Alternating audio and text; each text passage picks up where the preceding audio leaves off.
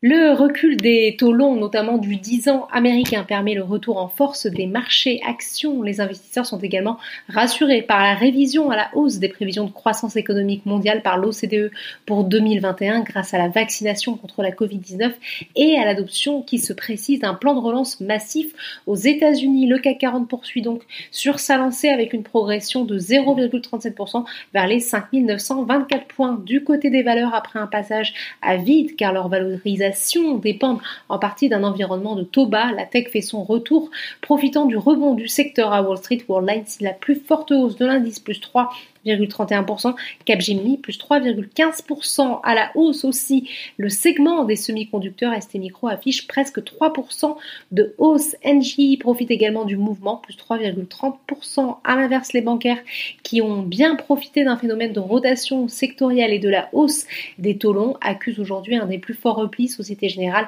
et Lanterne Rouge de l'indice moins 2,37%. Unibail Rodamco, Westfield et Safran vedette hier accusent aussi les plus forts replis. Dans l'actualité également, du nouveau dans la bataille qui oppose Veolia et Suez, le président du conseil d'administration de Suez, Philippe Varin, se dit prêt à de possibles discussions avec Veolia, mais à certaines conditions, dont un relèvement du prix de l'offre fixé à 18 euros par action, une possibilité que le principal intéressé a exclu aujourd'hui. Sur le SBF 120, Maison du Monde est plébiscité, le groupe dévoilera demain soir après bourse ses résultats annuels. Fnac Darty est toujours en progression à la faveur d'un relèvement de recommandations, mais c'est McPhee Energy qui décroche la première place. Le groupe publie ce soir ses résultats annuels à contrario et Ramet est toujours en repli. Les foncières sont également en retrait sur l'indice après avoir enregistré une séquence haussière ces derniers jours.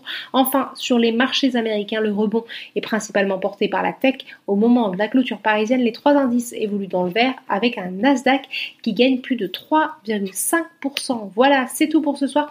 N'oubliez pas, toute l'actualité économique et financière est sur Boursorama.